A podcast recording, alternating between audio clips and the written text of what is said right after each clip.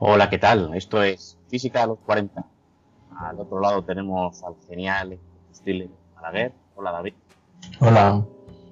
Y yo soy Alberto Corbí. Eh, y estamos aquí para hablaros hoy de un tema que eh, resulta bastante útil, sobre todo para aquellos que quieran empezar su eh, andadura en un grado en física como el que próximamente empezará en la Universidad Internacional de La Rioja, UNIR. Pues a quien lo quiere, no tiene más que buscar en Google UNIR grado física y ya le aparecerá, por si a alguien interesa. Entonces, hoy vamos a dar como algunas pistas de lo que conviene saber en cuanto a matemáticas. En realidad vamos a hacer varios episodios, David, ¿no? Hemos quedado en varios episodios sobre intro a las matemáticas, ¿no? Porque el primer curso de un grado de física, pues lo siento mucho, pero tiene muchas matemáticas, porque la física se apoya y bebe de las matemáticas. Pero bueno, vamos a ir poquito a poquito, cucharada a cucharada. Y hoy eh, nos centramos en un tema que es. Los números reales. Muy bien. Eh, ¿Por qué? Bueno, como suele ser habitual, el tema lo has escogido tú. ¿Por qué tenemos que poner la lupa sobre los números reales? ¿no? no se supone que son aquellos que tienen una coma y luego siguen decimales y ya está. Eh, sí, lo que pasa es que las teorías físicas tratan sobre el continuo espacio-tiempo, ¿no? Y el continuo espacio-tiempo está basado en los números reales. Sin embargo, lo que se mide en los experimentos son siempre números racionales. Eso me ha pues llamado siempre mucho la atención. Pues quizás debe, pues mira, creo que tenemos que empezar, y casi lo digo por mí, recordando la diferencia entre número real eh, y racional, ¿no? Has dicho eso, ¿no?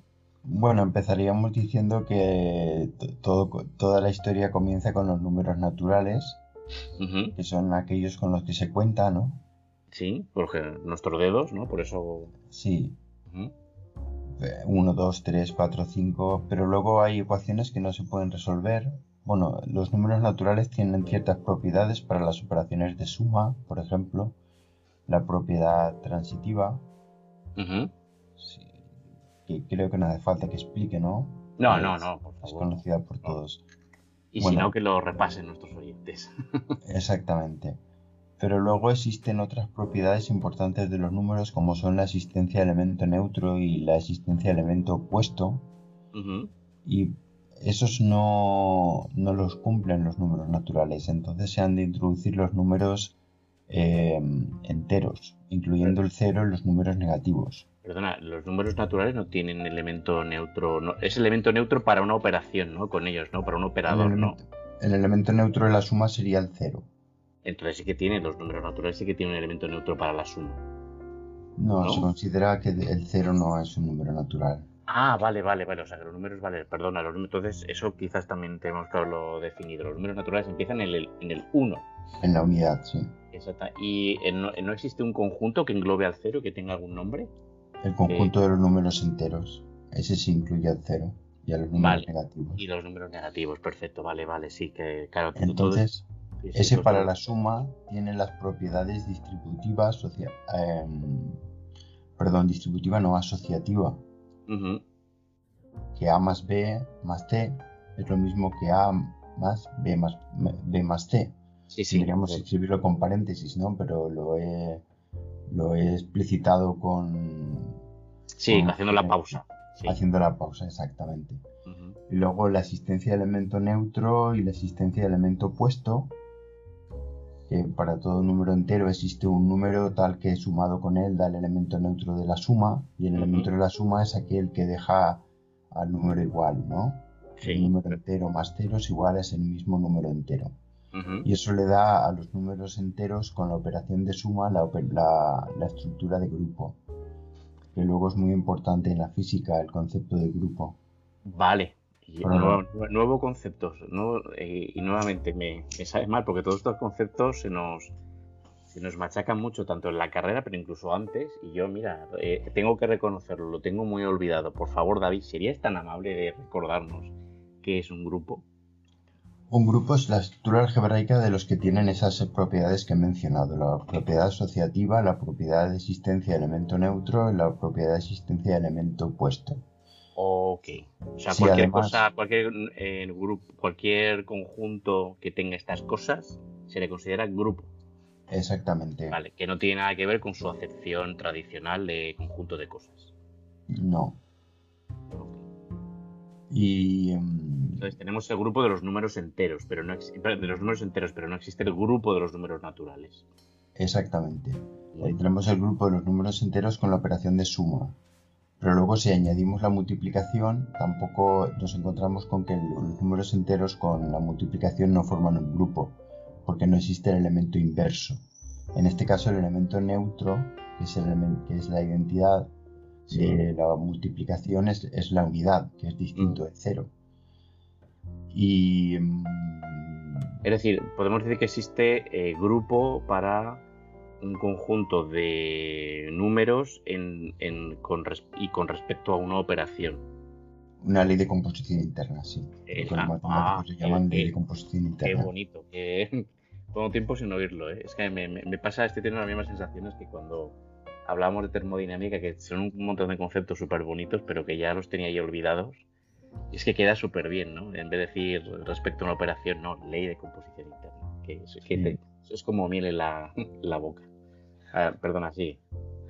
Sí, no, entonces que con la multiplicación tenemos que el conjunto de los números enteros no forma un grupo porque no existe el elemento inverso. Ahí es cuando se introducen los números racionales. Y entonces el, recuerdo que el conjunto de los números enteros con la operación de suma y multiplicación tenía la estructura de anillo. Oh, otra palabra bonita. Otra, perdona, y aquí tienes por favor, recuérdanos, si eres tan amable, querido David, que era un anillo. Pues un anillo es, eh, ¿Te casarías conmigo? No, si esto no puede ver. no, pues no, no son mucho más de anillos que eso. Que es simplemente que en una de las operaciones, una, leyes de una de las leyes de composición interna, no existen los números, los elementos inversos. Elementos inversos, ok. Vale. O sea, es como una especie de, de grupo garrafón. de grupo, de, algo de, propósito de grupo, ¿no? Algo así, ¿no? De, o de dos grupos con carencia. ¿Esto de carencia te lo has inventado o es que de verdad se llama así? No, me lo he inventado. Ah, vale, vale. Ok, anillo, vale, perfecto también. Concepto muy, muy, muy bonito, ¿vale? Sencillo, o sea, todo esto, todo esto son en realidad es terminología eh, de matemáticas muy básicas pero eh, por, extraño que parezca, en primero de física se vuelven a dar, se vuelven a recordar porque no es una tontería, ¿eh? No, eh, todo esto de teoría de grupos y tal, luego vuelve a salir y, perdona, corrígeme, no sé si luego esto de teoría de grupos tiene algo, que, algo remotamente algo que ver con cosas, por ejemplo, que utilizaría Gelman y tal para explicar el camino octuple, cosas así, ¿no? Exactamente, las simetrías. Exactamente, o sea, luego esto tiene su porqué, es decir, no solamente es por es que da la sensación, yo por lo menos tenía un poquito la sensación esta en primero de carrera cuando se hablábamos de todo esto, ¿no? Del eh, anillos, grupos, eh, ¿cómo has llamado lo otro que me ha gustado mucho? Anillo. No, aparte, el, ah, la composición interna. Eh, todo esto sonaba como, ah, como que me lo explican por cultura general, ¿no? Pero en realidad pues ya está, un número es un número, es lo que te da la calculadora, lo que te escupe el ordenador, me da igual todo esto, ¿no? Es queda como, no sé, suena un poco a eso, ¿no? A la cultura general, ¿no? Pero luego cobra sentido. Cuando te llega un tipo tan inteligente como Gelman o como Schweitz, no sé, si, no sé, Schweitz, no sé si lo estoy pronunciando bien, y te hacen una teoría de, de las partículas elementales utilizando estas mismas, estos mismos conceptos, que son de primero de carrera, ¿no? Por no decir de incluso de secundaria. Mm. Vale. Eh, entonces, eh, perdona, te he cortado. Entonces, eh, los números reales aparecen, ¿no? ¿Estabas en eso? No, estábamos en los números, en los números racionales. Eso, perdona, racional, vale, racional. Cuando surge la necesidad de que haya elemento inverso. Vale, respecto a qué, a qué, a qué ley, a qué operación, ¿no? a la ley de composición interna a la multiplicación. Entonces, los números reales, eh, eh, pero eso, los números reales son aquellos que ya, eh, los que tienen ya una parte fraccionaria. ¿Correcto? Sí, exactamente. Y se definen como el producto cartesiano de los números enteros eh, por los números enteros y como resulta que las fracciones se pueden simplificar y puedes tener pares de números enteros que sean equivalentes entre sí, se establece una relación de equivalencia que define un conjunto cociente. Entonces, en realidad, el conjunto de los números racionales es el conjunto de los conjuntos, de los conjuntos cocientes, definidos por esa relación de equivalencia. Vaya. No sé, eh, si me explico. Eh. Eh, no, hombre, no, vamos a, vamos a ir un poquito más lento porque me está costando incluso recordar todo esto. Veamos, tenemos dos fracciones, por ejemplo, un medio y dos cuartos. Sí. se dice que están relacionadas entre sí si el producto del numerador de una por el denominador de la otra es igual al, al, numerador, al denominador de la primera por el numerador de la segunda. O sea, 1 por 4 sería igual a 2 por 2. Vale, en el caso de un medio y dos cuartos. Ambas fracciones representan el mismo número. Eso es una relación. Esa relación es simétrica, porque todo, toda fracción está relacionada consigo misma. Eh, perdón, es, tiene la propiedad reflexiva, porque está relacionada consigo misma. Tiene además la propiedad eh, simétrica, porque si dos fracciones están relacionadas, entonces una fracción está relacionada con una segunda, entonces la segunda lo está con la, con la primera. Y tiene además la propiedad transitiva, que si la primera está relacionada con la segunda y la segunda con una tercera, entonces la primera lo está con la tercera. Vale, vale. Y eso, define una clase de equivalencia. Vale, esto es otra cosa, otro concepto. Eh, clase de equivalencia, por favor. Sí, el conjunto de todos los elementos que están relacionados entre sí por una relación que cumple esas tres propiedades, reflexiva, simétrica y transitiva. Vale. Y el conjunto de las clases de equivalencia se llama conjunto cociente. Ok. Entonces, eso es el conjunto de los números racionales. Vale, entiendo, entiendo. Vale. Eh, perdón, estaba viendo aquí un esquema eh, eh, que no sé si lo está sobresimplificado o que dice que los racionales son conjunto de los enteros y los fraccionarios. ¿No? ¿Podemos simplificarlo así? Sí, lo que pasa es que los fraccionarios ya te digo que, que existen múltiples expresiones para un mismo número. Vale, vale. Tienes, por ejemplo, un medio, dos cuartos, eh, tres sextos. todos ellos representan el mismo número racional, de ahí que haya introducido el concepto de clase de equivalencia y conjunto cociente. Vale, vale, el conjunto cociente a mí me sonaba, pero reconozco que también lo tenía súper olvidado. ¿eh? Mm. Eh, vale. entonces, estamos en los racionales y vamos a profundizar y vamos a ir a los reales desde aquí. Sí, pero antes hay que decir que los números racionales tienen una expresión decimal y que esa expresión decimal bien puede ser finita, eh, por ejemplo un medio sería 0,5, o bien puede ser infinita, un tercio que sería 1,33333, así hasta el infinito. O sea, un número, un número con infinitas cifras decimales. Ya sea periódico o no. Es decir, no, siempre es periódica para un número racional.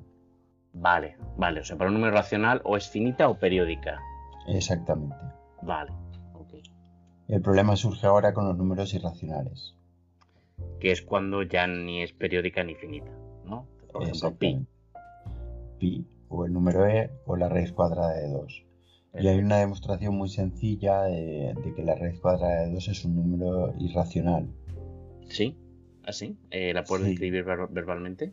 Sí, lo primero que hay que saber es que cuando elevas un, número par al cuadrado, tienes un número par. Por ejemplo, 2 al cuadrado es 4, 6 al cuadrado es 36, 9 al cuadrado, perdón, 8 eh, al cuadrado es 64. Siempre son números pares.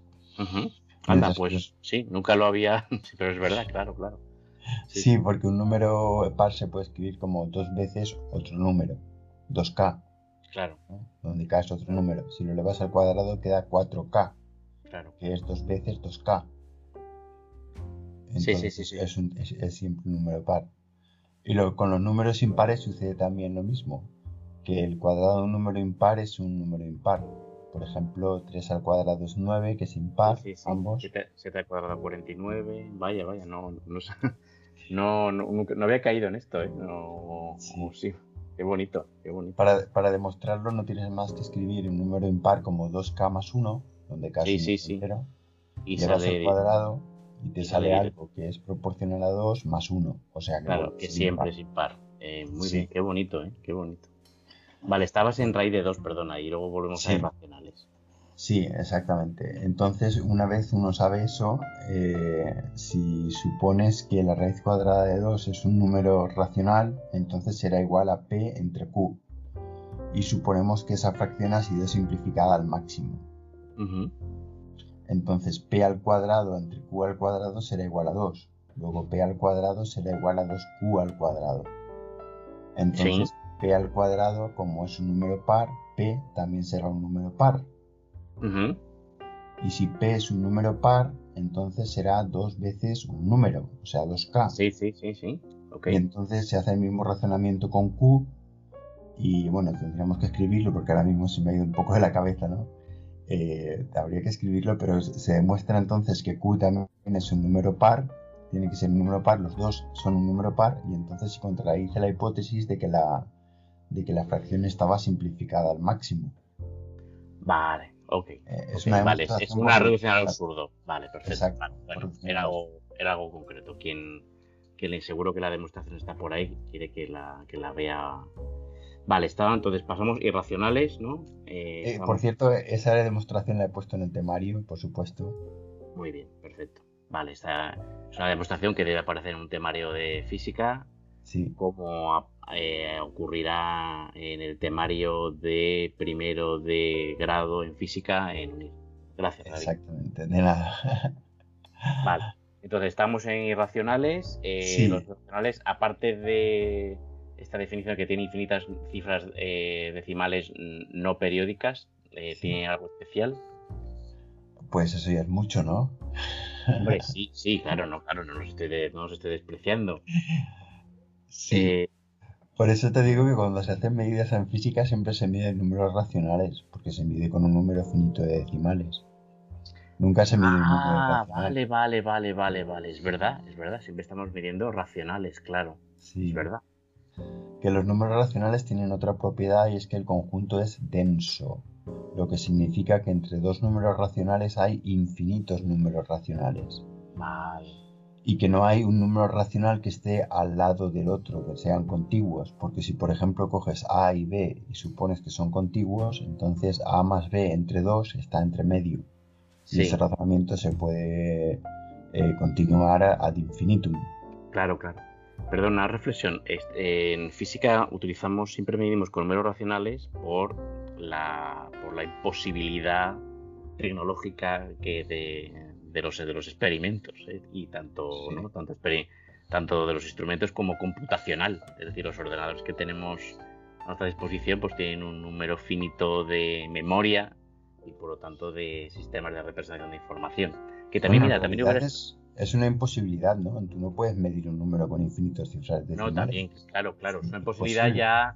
Sí, es una imposibilidad ya, eh, digamos, de a, bajísimo nivel. Vale, ok. Pero incluso aunque pudiéramos, luego, como tenemos que guardarlo, ¿no? Como tenemos que representarlo, ahí tenemos nuevamente imposibilidad. ¿no? no tenemos infinito papel, ¿no? Ni infinita memoria humana, ni infinita memoria de un computador, Vale, muy bien. Eh, sí, por favor, eh, ¿seguimos con irracionales o ya pasamos a... Sí, bueno, quiero decir que también hay una demostración de que el número E es irracional, el número E es muy importante, sale mucho en las, sí, sí, es verdad. Sí, sí, de hecho es una de las ecuaciones más bonitas de la matemática, ¿no? Esta que relaciona E, pi y el número imaginario, de la ah, raíz de menos uno. Exactamente. E elevado a I pi es igual a menos uno. Esa es la, fórmula. Em, eh, bueno, no hemos hablado de los números imaginarios todavía, ¿eh? Eso si quieres lo dejamos. Dejamos, mira, podemos dedicar un, un programa un poco a matemática compleja, ¿vale? Ya que tiene también su, ¿vale? podemos dejarlo aquí en, si quieres llegamos a estar reales y lo dejamos para otro, ¿vale? Vale, entonces, ¿pasamos a reales o, hay algo más de irracional que contar? Sí, no, de irracional yo quería contar que hay una demostración de que el número E es un número irracional, que también la he puesto en el temario de unir. Y también hay una demostración de que el número pi es irracional, lo que pasa es que esa demostración es más laboriosa. La de la, la red cuadrada de 2 es muy sencilla, la he explicado. La del número E es un poquito más complicada, pero no mucho más. Se basa en una serie. Y la del número pi sí que necesita tres o cuatro páginas para su demostración. La tiene un libro muy bueno de matemáticas que se llama, de, cuyo autor es Spivak. Sí, sí, me suena muchísimo, claro. Mm. Vale. Y yo estoy pues pendiente de estudiármela porque la verdad es que por lo menos al, al menos leerla una vez. Tiene que ser, sí, es verdad. Es como hay que leer el Quijote, ¿no? Exactamente. Y bueno, y entonces si incluyes ya los números irracionales y los números reales, eh, perdón, y los, números, los números irracionales, ¿no? Tienen los números reales. Vale, perfecto. Y los números reales es simplemente una agrupación de los dos, ¿no? sí, la unión. La unión de los dos. Ah, una cosa que muy bonita es que los números racionales, como he dicho, son un conjunto denso. Es decir, que entre los números racionales hay infinitos números racionales. Sin embargo, su infinito es el del numerable. Perdona, ¿puedes repetir esto último? Que su infinito es el mismo que el infinito de los números naturales. Que se puede establecer una aplicación biyectiva entre ah, los vale, números vale, naturales vale, que no hay distintos infinitos, sino que todos tienen el mismo infinito. Bueno, no. Hay dos tipos de infinitos, el infinito de los numerables y el infinito del continuo. El infinito del continuo es el de los números reales, pero si te restringes a los números racionales tienen el infinito del numerable, a pesar de ser un, conjunto denso. Ok, vale, o sea, el infinito de los naturales y de los racionales es el mismo. Sí. Pero no es distinto del de los irracionales. Es distinto del de los reales. De los, del de los reales y el de ¿Y el de los irracionales también o no? Eh, pues mira, esa es una buena pregunta. ¿Cuál es el infinito del conjunto de los números irracionales? No lo sé. Vale, vale, bueno. No sé si es el continuo o el numerable. Ok, eh, no pasa nada, eso ya es hilar muy fino, eso ya no somos matemáticos esto, pero por cierto, este, el dominio que estudia todo esto en matemáticas es la topología, ¿no? Mm. Eh, no pretendemos ser topólogos, Si aquí hay un matemático escuchando, por favor, que no nos ponga, que no no nos persiga ni nos acuse por la calle ni nada de esto, ¿vale? Hacemos, hacemos lo que podemos. Sí. Eh, vale, entonces, ¿vale? ¿Algo más sobre los reales? Eh, no, yo creo que hemos dicho lo más importante, ¿no? hay métodos de construcción de los números reales, pero eso ya se me escapa. Vale, es decir, hemos resumido en estos 20 y poquitos minutitos el árbol de los números, ¿vale? Desde, no sé, si, si, esto fuera como una, como un, con uva, como, como un como uva que cuelga de de la Una parra. Sí, exacto, eso, no me sabíamos. Si esto fuera una parra, tenemos los reales arriba y que ahí colgarían los racionales y los irracionales, y de los racionales colgarían los enteros y los fraccionarios, y de los enteros colgarían los naturales, los enteros negativos y el cero. No, algo así, ¿no? No, no, es que me lo sé de memoria, estoy viendo un dibujo aquí muy bonito, que precisamente tiene forma de parra que no me salía sí. muy bien. Una eh, cosa que quería añadir es que el conjunto de los reales, como para la suma es un grupo y para la multiplicación es un grupo también, y además tiene la propiedad distributiva de la suma y el producto, eh, entonces se dice que tiene estructura de cuerpo. Wow. Y es lo que se usa luego para construir los espacios vectoriales, un cuerpo ya sea el cuerpo de los números reales, el cuerpo de los números complejos o cualquier otro cuerpo abstracto que se haya inventado. Sí, sí, sí, sí, lo, recuerdo. O sea, y aparte han salido estos conceptos de anillo, ¿no? Digamos, en orden de completitud, en orden de perfección, tenemos los anillos, los grupos y los cuerpos. Exactamente. Que para cuerpo el tuyo, David. Gracias por, por este maravilloso trabajo de casi de arqueología matemática, porque todo esto ya ni lo recordaba. ¿vale? Te estoy muy agradecido y todo esto seguro que va a quedar muy bien en el temario de, repaso de matemáticas y de cálculo que estás haciendo, ¿vale? Y vale, pues lo dejamos aquí y seguimos en otro episodio con complejos, que también será un tema complejo. De momento vamos a ser racionales y nos quedamos aquí. no lo hagamos, no lo hagamos muy denso, no hagamos un, programa muy denso, que ya densos son los, los racionales, ¿no? Sí. Y nada, bueno, pues sí que si alguien quiere comentarnos algo, mi cuenta de Twitter es arroba albertcorby, como Alberto Corby, pero sin la O de Alberto. Y nada más, si alguien quiere información sobre el futuro grado en física 100% online de la Universidad Internacional de Rioja, pues me puede eh, preguntar por ahí. Vale, David, pues muchas gracias. Nos vemos eh, brevemente, en breve y hablamos de los complejos, ¿ok? De acuerdo. Venga, un saludo. Adiós. Adiós.